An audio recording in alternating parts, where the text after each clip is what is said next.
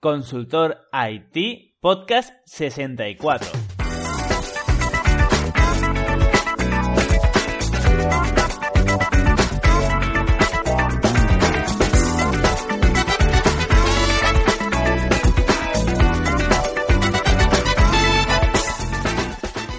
Hola a todas y a todos, bienvenidos y bienvenidos a Consultor IT, el podcast sobre consultoría y tecnología. Soy Luis Peris, emprendedor y consultor tecnológico y podéis saber más sobre mí en luisperis.com.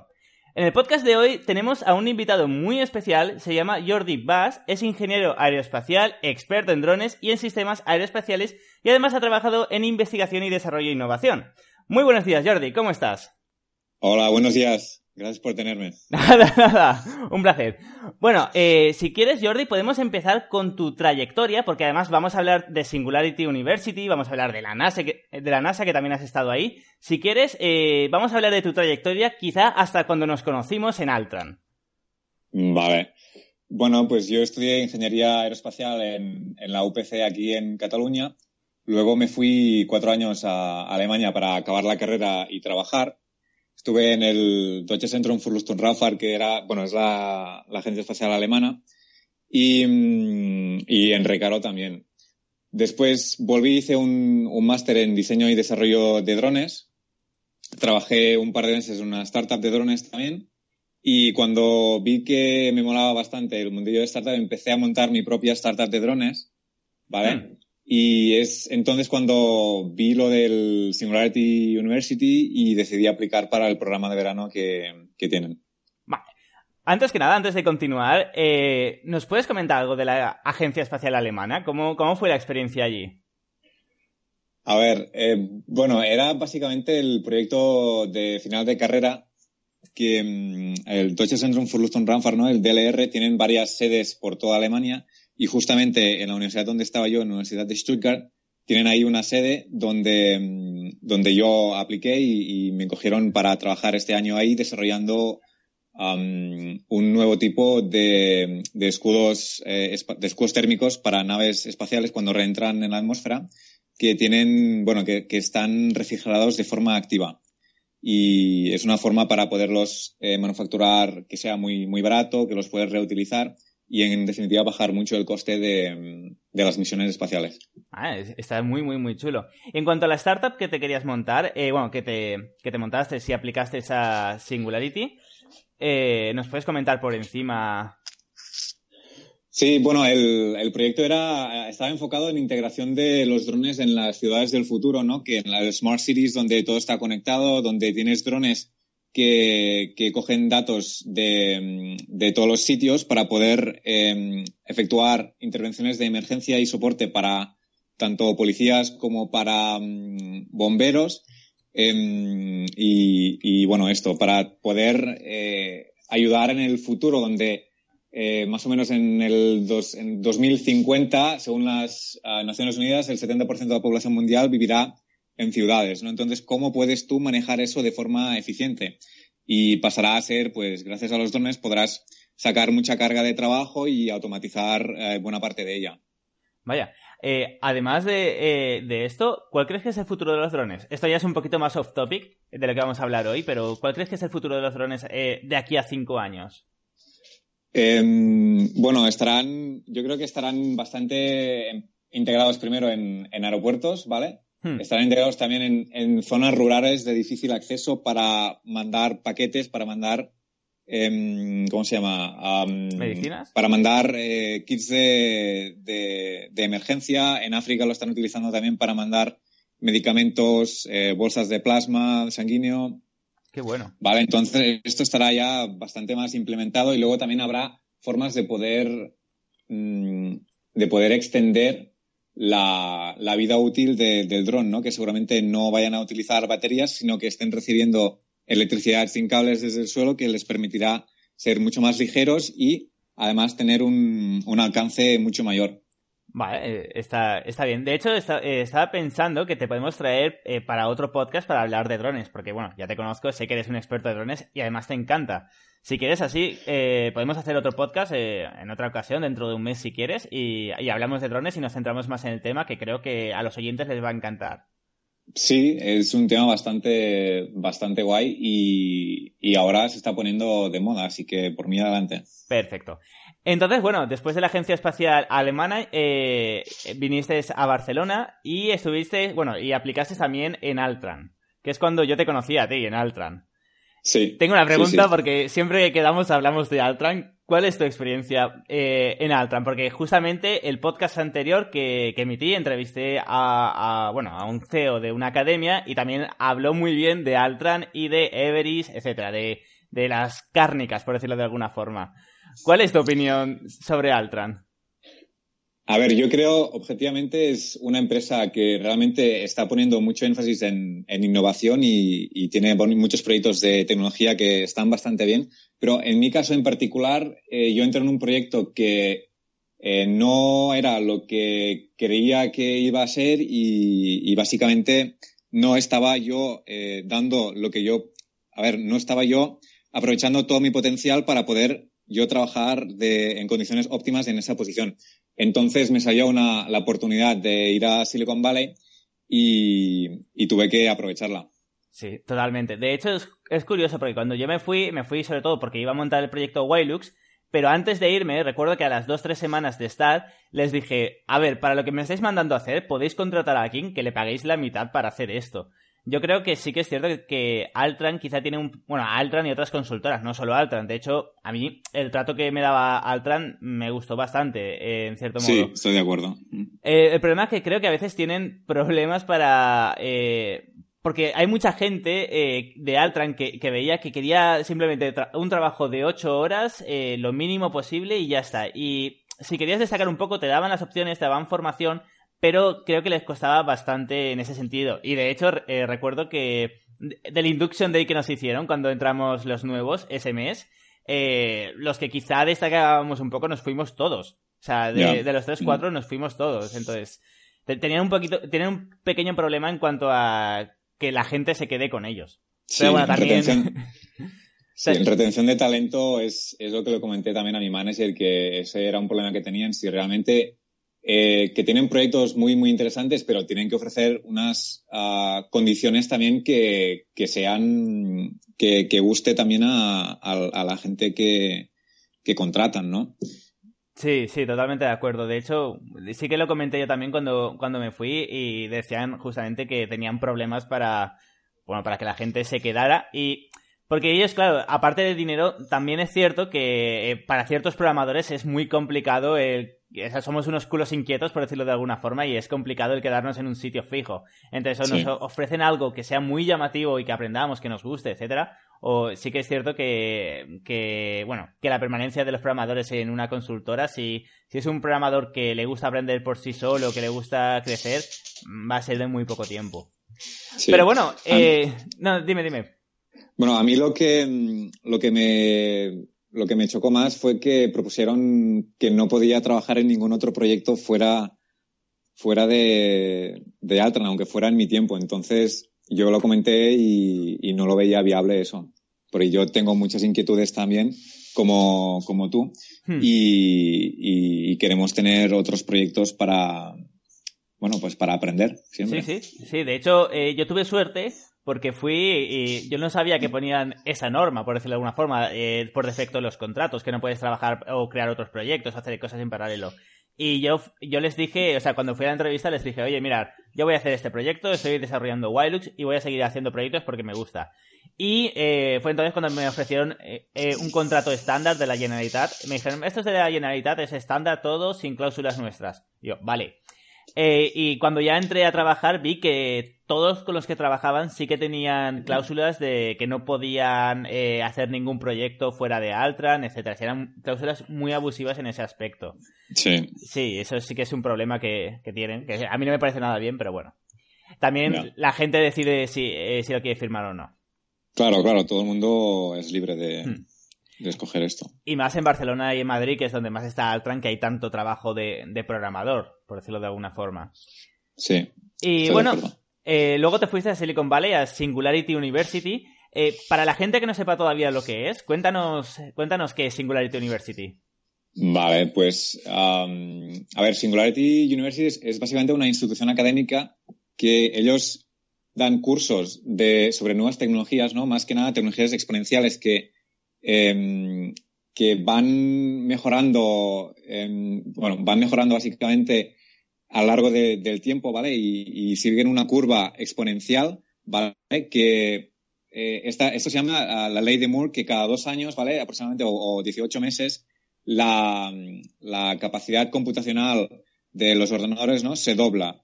Entonces, muchas de estas nuevas tecnologías siguen este, esta trayectoria, ¿no? Y entonces las llaman tecnologías exponenciales. Hmm. Esta, bueno, esta institución está basada en el centro de investigación de NASA Ames en Silicon Valley hmm.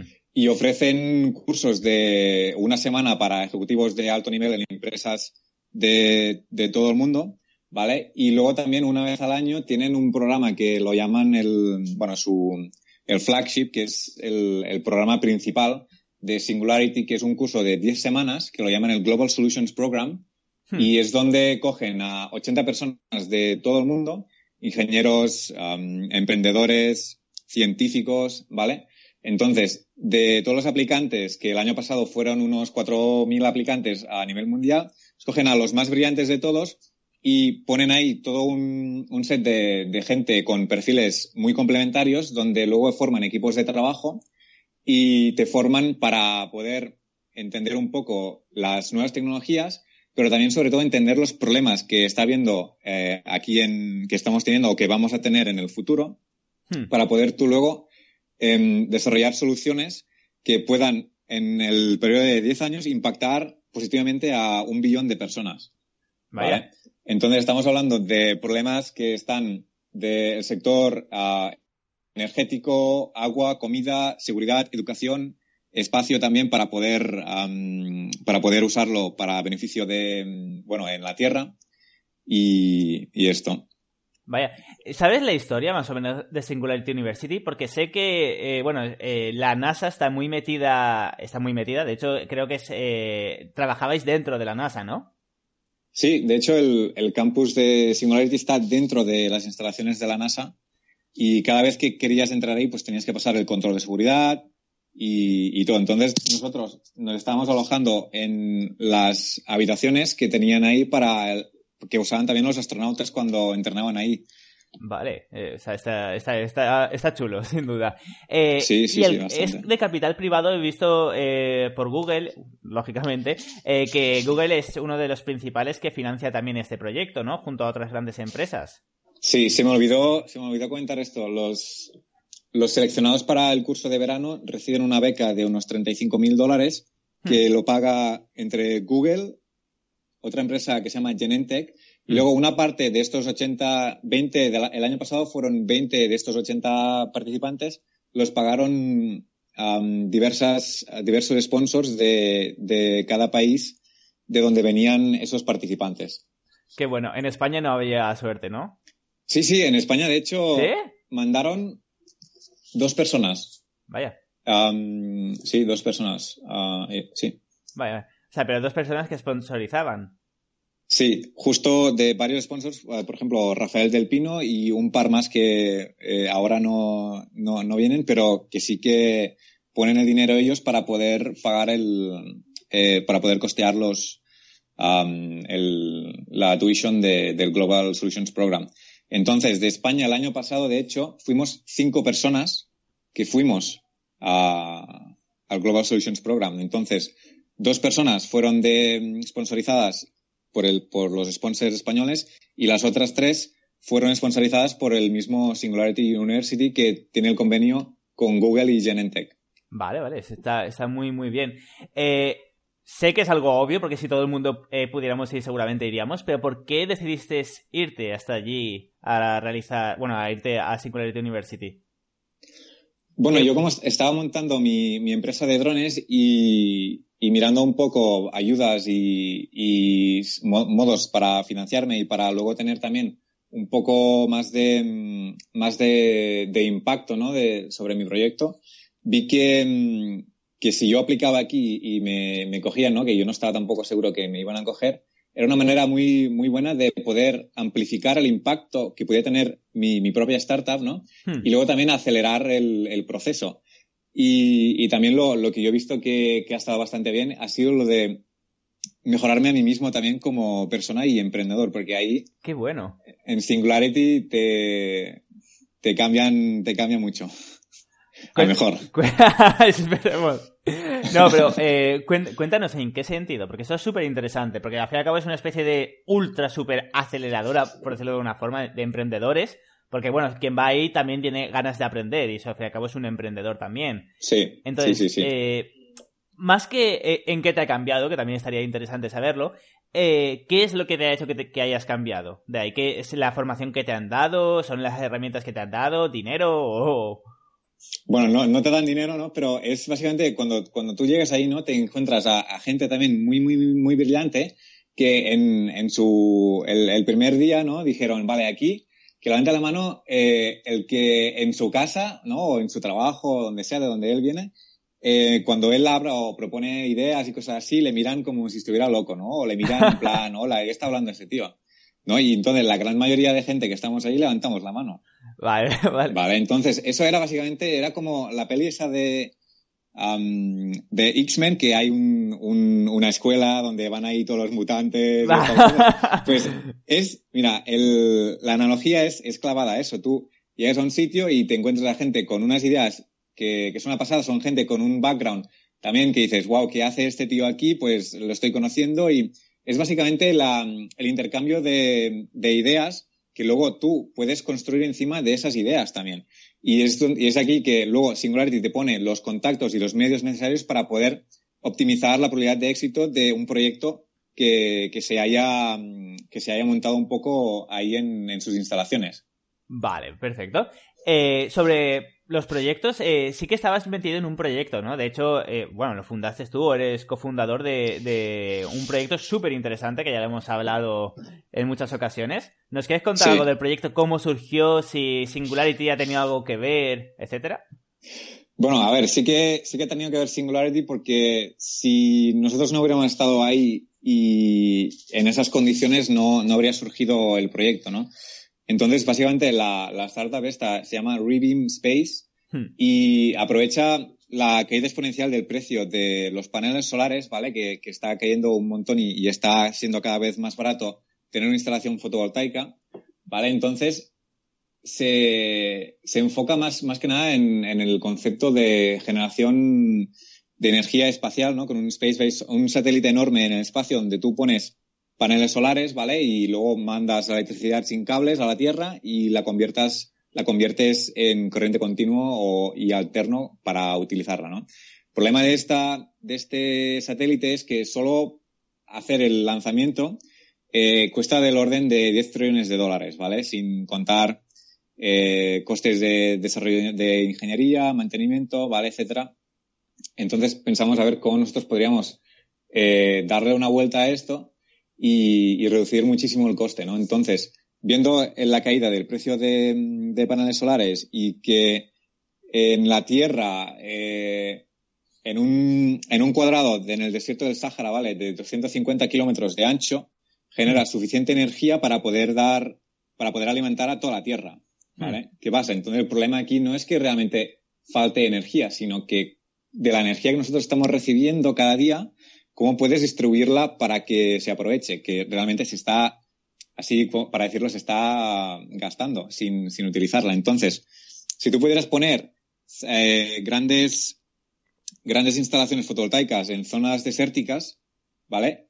Podrías luego reconvertirlas eh, para que, bueno, para que los paneles tuvieran unas antenas de transmisión de microondas y de recepción, ¿vale? Podrías tú tener luego un satélite en órbita que, que sirviera de reflector de un haz de microondas que le llegaría de estas instalaciones en el suelo hmm. y luego lo haría rebotar en otro sitio de la Tierra donde habría también una instalación eh, fotovoltaica muy grande para poder convertir esos microondas luego en, en corriente continua, ¿no? Entonces, esto, este sistema se conoce ya como un Power Relay Satellite que estudió la NASA muchísimo en los años 70 y 80, hmm. pero por el tamaño de las instalaciones del suelo era, era muy, muy, muy, muy costoso y no se habían tampoco pensado en, la probabilidad de, bueno, en la opción de poder utilizar eh, paneles solares. no, se, no se llevó nunca a cabo, ¿no? Entonces, ahora, por primera vez en la historia que, hay la intersección de placas solares muy, muy baratas, se están desarrollando em, instalaciones fotovoltaicas ah, de tamaño y potencia récord, ¿no? Con el abaratamiento de lanzamientos eh, en el espacio, pues entonces sumas todo esto y puedes sacar un proyecto así. Que vale que este proyecto está más enfocado dentro de nueve años, ¿vale? Entonces, como startup hemos tenido que hacer un, roadmap para poder llegar hasta, hasta ese em, hasta ese objetivo ¿no? de, proyecto que aunque es mucho más barato que la opción del satélite con paneles solares en el espacio, sigue siendo mucho dinero para una startup, ¿no? Entonces, hemos ido escalando hacia abajo, ¿no? ¿Qué tipo de servicios podríamos ofrecer? Y ahora estamos desarrollando un, básicamente estamos eh, estamos, tenemos como target el, el mercado de, de, los drones, ¿no? En mandar electricidad sin cables a los drones, hmm. ¿vale? Para que puedan operar sin una batería, ¿vale? Entonces, son bastante más livianos al no tener una, una batería, pueden tener más carga de pago y luego pueden también tener un, un, ¿cómo se llama? Un, un range mucho mayor que lo que tendría con una sola batería, ¿no? Entonces, el tema de, bueno, estarás al corriente que Amazon está y Google también están trabajando bastante en el tema de mandar paquetes con drones, ¿no? están ahí haciendo un poco de, publicidad, venga, pues yo, yo hago esto y luego va, se hace el vídeo viral, ¿no? Pues, bueno, está dentro de, un par de años sí que va a haber ya bastante actividad en, en las ciudades mandando paquetes, ¿vale? A través de los drones. Entonces, si tú pudieras instalar